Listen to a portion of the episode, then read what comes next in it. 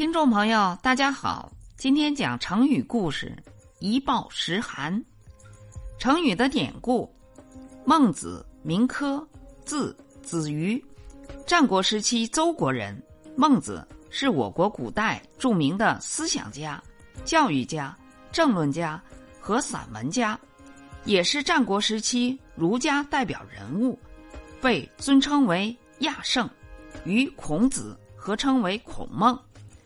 战国时期，百家争鸣、游说之风十分盛行。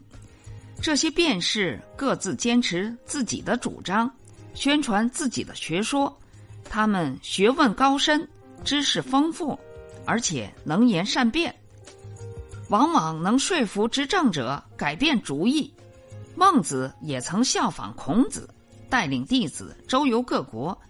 向诸侯国的执政者阐述他的民本思想和仁政学说。有一年，孟子游说至齐国，齐王昏庸无能，没有主见，轻信奸佞谗言。齐国的忠臣义士得知孟子将游说齐王，倍感鼓舞，将希望寄托在孟子身上。没过多久。有人责备孟子，明知齐王不明智，还不辅佐他。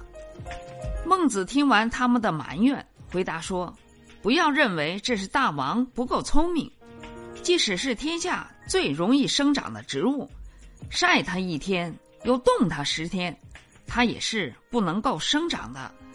我和大王相处的时间有限，一旦我离开大王，那些奸佞小人又来动摇大王的决心。”我就算能让大王萌生一些向善的念头，又有什么用呢？成语的出处：孟子《告子上》。